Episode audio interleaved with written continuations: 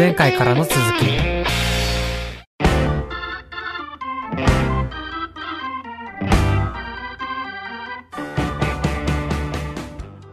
あの日の交差点です。この番組は私まひるがホストを務め皆さんとカルチャーとの出会い。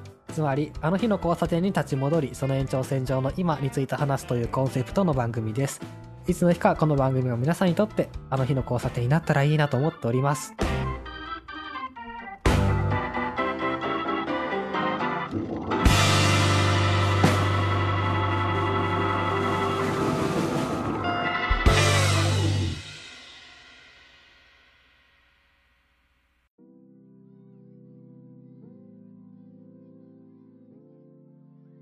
前回、ボリュートさんとお話ししたときに、はい。あのーあの時は何の話したかな？まあ、それこそ、えっと、国分さんの話とかを結構してた、ああ、しましたね。してたんですけど、その中で、ボリュットさんが熊谷慎一郎さんと国分小一郎さんの責任の生成っていう本の話はいしてくれてたじゃないですか。はい。僕それからずっと気になってて、でやっと読んだんですよ。おお。この6月に。はい。で、これを読んでたらまあめちゃくちゃ面白くって、うん。これこんな面白い本がこの世にあっていいのかと僕は思いながら読んでたんですけど、あのー何が面白かったかっていうと、はい。なんて言うんですかね。うーん。結構今の話にもつながってくるのかな。えっと、まあ、ここ最近ずっと、自分はすごい、興奮しようとしているなっていうことを考えてたんですよね。うん。何かで興奮しようとしてる。例えば、うんまあ映画を見たりとか、ラジオ聞いたりとか、音楽聞いたりとか、まあそれこそ散歩に行ったりとか、なんか、はい。もうテンションぶち上げになるものを探そうとずっとしていたなっていう気がしてたんですよ。で、はい。それはなんでかって言ったら、まあ冒頭言ってたみたいに、生活に手触り感を感じないからで、で、生活に手触り感を感じないときは、すごい孤独に、世界に対する孤独っていうのを思い出してしまうから、あの、興奮するものをずっと探そうとしてたんだなっていうふうに気づいたんですよね。うん。で、あのあ気づいたというか、まあ、ずっと興奮しようとしてるなっていうのだけ自分の頭の中にあって、でもこれって不健康だから何かそうじゃな、そうじゃなく、うーん、こう、興奮していなくても安心できるようになりたいなって思ってたんですけど、あの、責任の生成を読んで、自分は興奮することで何かを忘れようとしてるんじゃないかっていうふうに思えるようになってきたんですよ。はい。思うようになってきたんですよ。で、それこそ責任の生成の中でどはどういう話が出てきたかっていうと、うーん、記憶の蓋が開くみたいなキーワードが、えっ、と出てきてあ、まあ何もすることがなくなったり退屈になったりすると、思い出したくないトラウマ的なことを思い出しちゃうから、それこそ気晴らしとして、うーん、まあ、極端な例で言うと、覚醒剤だったりとか、うん。鎮静剤だったりとか、アルコールに、だったりとかに逃げてしまうと。はい。で、それによって、まあ、それこそテンションをぶち上げることによって、その、思い出したくもないトラウマ的なことを、もう忘れてしまう。うん、で、今っていうものをゼロから作り出す。過去っていうのを切り、っていうのを切り離して、今をゼロにして、せ世界っていうのを無から作る、想像するんだ、みたいな話が書いてあって、で、なんていうか、あ、ということは自分が興奮しようとしてるのは、その興奮してない時に何かの記憶の蓋が開かれるってるんじゃないかと。うん。いうふうに思うようになってきて、で、何の記憶の蓋が開かれてるかって言ったら、まあ、さっき言った、世界に対して自分は孤独だっていうことを思い出してしまうっていうことなんですよ。うん。で、あ、じゃあ僕はその世界に対する孤独感っていうのを忘れたいがために何かで興奮し続けようとしてるんだなっていうことが分かってきて、うん。うん。なんていうか、そこの、い、なんていうんですかね、謎解きができた感じがして、この本を読みながら。はい。なんかそれがすごく面白かったんですよ。で、まあ結果的には、うーん、その世界に対する孤独感っていうのは、あまりにもいろんなものを、なんていうか、批判的に見すぎてるがゆえに、自分が作り出した架空のもっとよい、よい、楽しいこととか、もっとやるべきことみたいなもので作り上げていて、で、それによって世界に対して孤独になっちゃうんだけど、でもその孤独感さえも架空のもので、うん。うん。だから、なんて言うんですかね。だなっていうことまで見えてきたんですよ。だからまあ、うーん、そうやって孤独感を思い出さないために興奮しようとしてることみたいなのを乗り越えるにはどうしたらいいんだろうっていうふうに考えたら、うーん、一つはその孤独感が架空であることっていうことをもう少しちゃんと考えてみること。うん。で、もう一つは、なんて言うんですかね。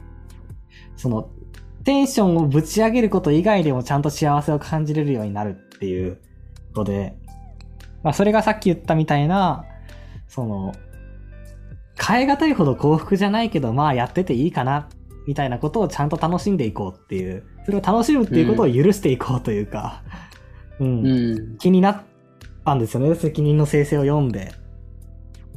はい。うん。だからそこがすごく面白くって、それ、あれから、あの話聞いてから読んでよかったなってすごい思ったんですよね。いや、面白いですよね。うんなんかこう、あと、えっ、と、退屈と倫理学の、うん。その、えっ、と、えー最後の方にも、こう、きなんで、う運命の傷でしたっけ？きなんか、そういう、なんか。責任のしょあ生成とこう同じことのようなこと書いてあって、こう、自分の中でこう、なんか、まあ、こう、記憶の傷ですけど、うん。こう、ずっとこう、なんか、刻み込まれてるなって感じあったんで、それを読んだときはなんか、ハッとしましたね、確かに。うん。なんか、飛沫退屈の倫理学の、なんか続編のような感じもするし、そうですね。うん、補強版のような感じもするし、はい。でも、やっぱり自分にとっては結構そこが重要なテーマだなっていうふうに思うんですよね。なんか、退屈であることとかとどう向き合うかとか、はい。うーん、なんか結構重要なテーマで、だから、かなり、うん、確信に迫ってくれて、なんか自分の生活にもろに影響が出るぐらいの読書体験ができできたなって思ううんんで。すよね。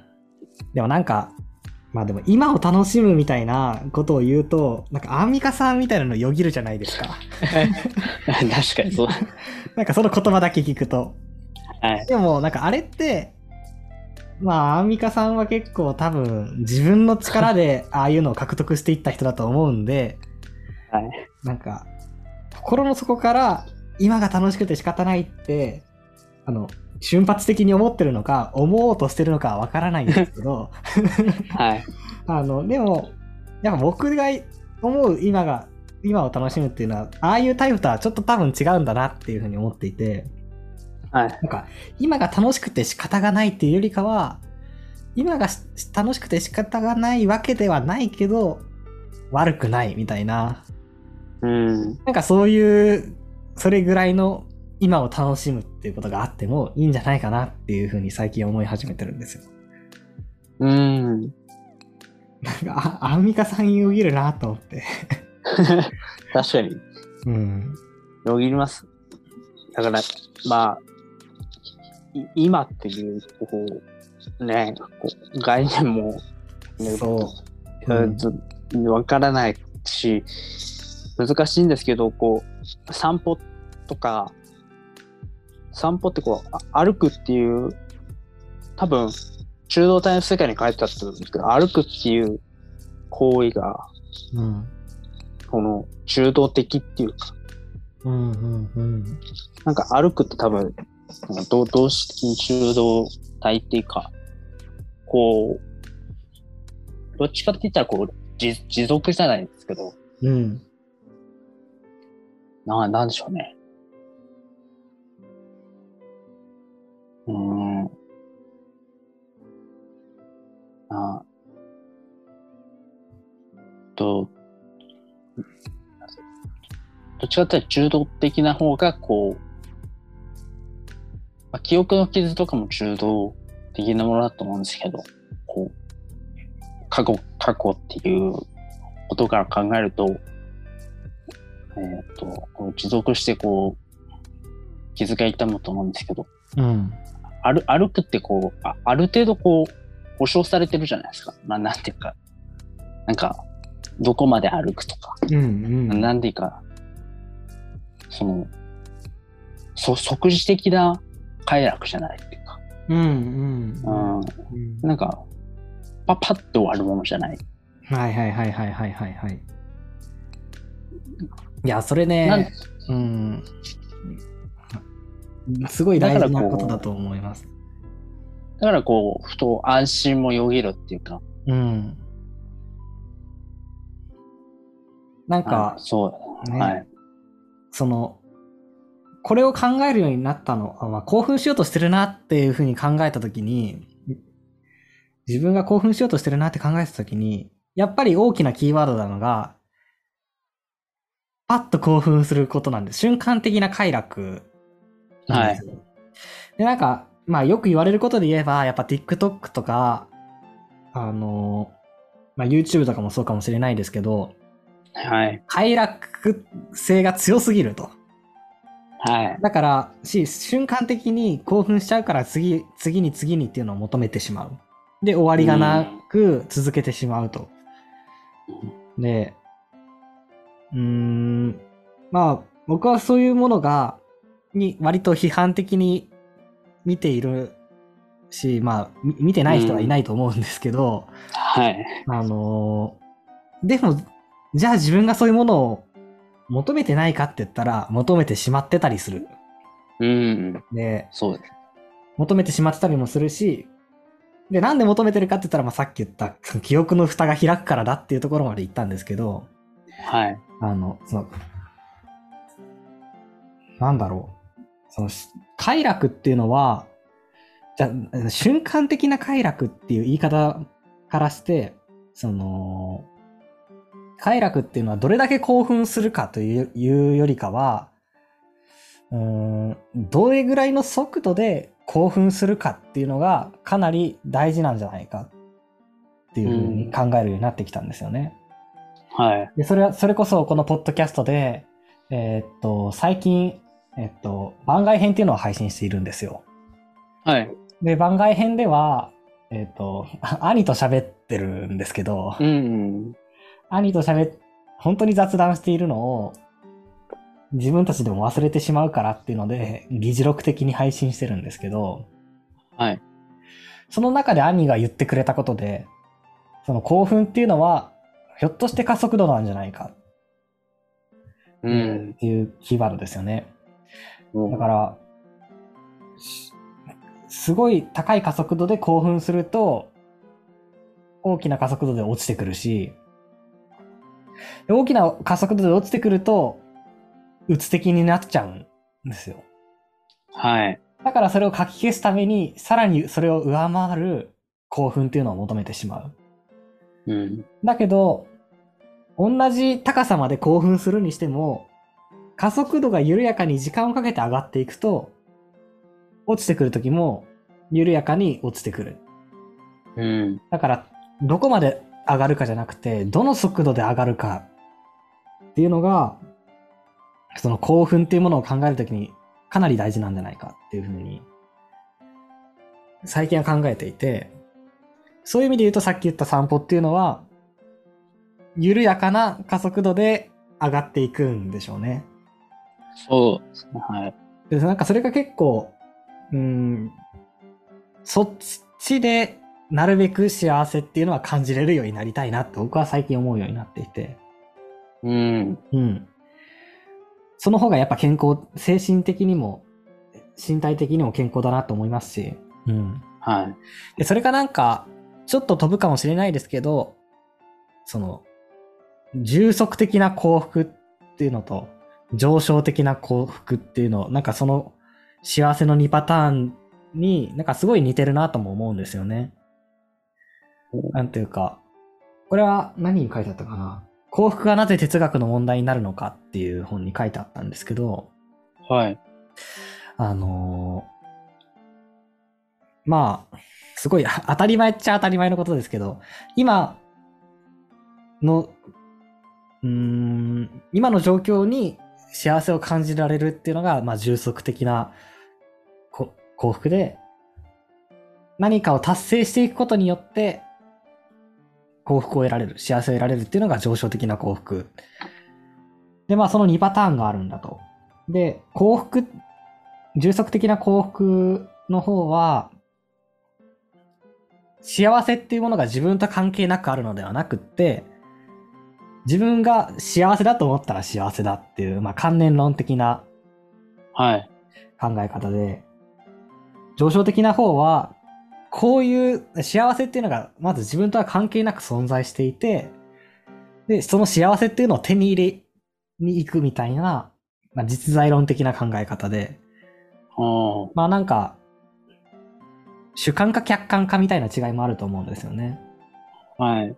主観的に幸せだと思えればもうそれは幸せっていうのが重足的な方で、まあ客観的に、あ、そういう地位にいたら幸せだよねって、いう風にな幸せがあるのが、まあ上昇的な幸せで、はい。どっちが優れてるってものではないと思うんですけど、うんまあそのバラ、それこそバランス？自分はどっちがどれぐらいの割合である方が幸せなのかなっていう風に、それぞれ多分身につけていかなきゃいけないことで、はい。僕は結構重足的な幸福に今向かおうとしてるんだなとう思いん。ますね。で、その、重足的な幸福と、あと、緩やかな興奮みたいなのって、まあ、ほぼ同じことだと思っていて、僕が緩やかなに興奮できるのは、いや、散歩してる時なんですよね。はい。うん。でも、こうやって散歩してる時が誰、みんながそうなるものでもないと思うんですよ。で、はい。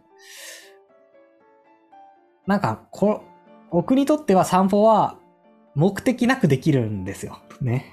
うーん。それこそ目的なき手段としてできるんですよ。あで、目的なき手段としてできるものが緩やかな興奮をもたらしてくれるし、重足的なこ幸福っていうのをもたらしてくれるんだなっていうふうに今思っていて。あ。。だからら、なんていうか、目的なき手段としとしてできるものが人によってきっと違うんですよね。だから、ゲームをしてる人も、それは、目的なき手段としてしてる人って結構多いんじゃないかって思うようになってきて、うん。うん。なんか、なるほど、そこに重足的な幸福っていうのを感じてるんだなっていうのがなんか最近理解できるようになってきたんですよね。はい。まあ絵を描くことが重足的な、目的なき手段としてできる人がいたりとか、うん。うん。何かを作ることができ、目的なき手段としてできる人がいたりとかする。でも僕ができるのはやっぱ歩くことぐらいなんですよね。なんか他は目的化しちゃうっていう。ああ。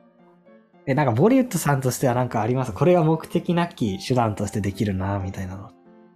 ああ、いや、なあ、なんでしょうね。もう歩くのはね、あの、目的地がないと無理なんですよね。はいはい。まあある程度目的地はありますけど、はい。僕も。ただ、目的地があるだけで、何のために行くわけではないって。何何かをするために行くわけではない。ああ。目安とし。てこの辺に行くっていうだけで、ただ折り返してくるぐらいの目的地っていう感じです。ああ、そうです。だ、なんでしょうね。うーん。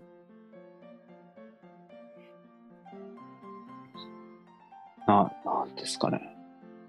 あんまりですか？うーん。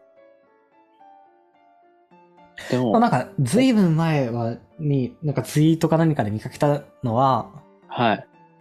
それこそ、勉強は多分目的な季節あやっている気がするみたいな、それこそ国分さんと若林さんの対談を受あ、けて、はい。なんか書かれてるのを僕は覚えてる気がします。書きましたね。はいはい、確かに、勉強は、そうかもしれないですね。うーん。何のためにやってんのって言われたら別に何のためでもないしな、みたいな。うん。まあ、勉強ってかど読書ですかね。うんうんなんか、うーん。でもで結構読書もうん辛い時ありますけど、でもこう、か感性のこう則的にこうう、ん。文字面がこう、並んでいく感じとかは、なんかまあ、散策してるようなと同じような感じですかね。いやでもなんか本当難しい本たくさん読まれてて、すごいなと思うんですよ。ええ いや、か買うだけ買って読まなかったのは結構 いや、ある。でもね、僕も、そそれこそ、千葉雅也さんの勉強の哲学に、はい。あの、読書のなんて言うんですかね、まあ段階みたいなので、まあ入門書、一般書から入門書、専門書みたいな感じのなんか段階みたいなのが書いてあって、ああ、ありましなんかそれを見る限り僕はまだ一般書のレベルにいる、レベルって言っていいんですかわからないんですけど、一般書のエリアにいるんですよ、僕は。た。もうで専門書のところに行きたいなってすごい思ってるんですけど、本当に難しくって、なんか、まだ僕はそこにいるなっていう感じがするんですけど、森田さんは結構もういろいろ踏み入れているなって思うんですよね。すごいどうな。なんですかね。うん。なんかでも専門書買うと、なんか、それに追いつこうと、はいはいはいはい。なんか徐々にこう、たぐるように読んでって、やっと専門書にたどり着くみたいな。なるほどなるほど。あ、でも急になんか開かれる瞬間ってありますからね。そうそうですね。うん。だからそれまで専門書眠らせてることは、うんうんうんううん。ん、あります。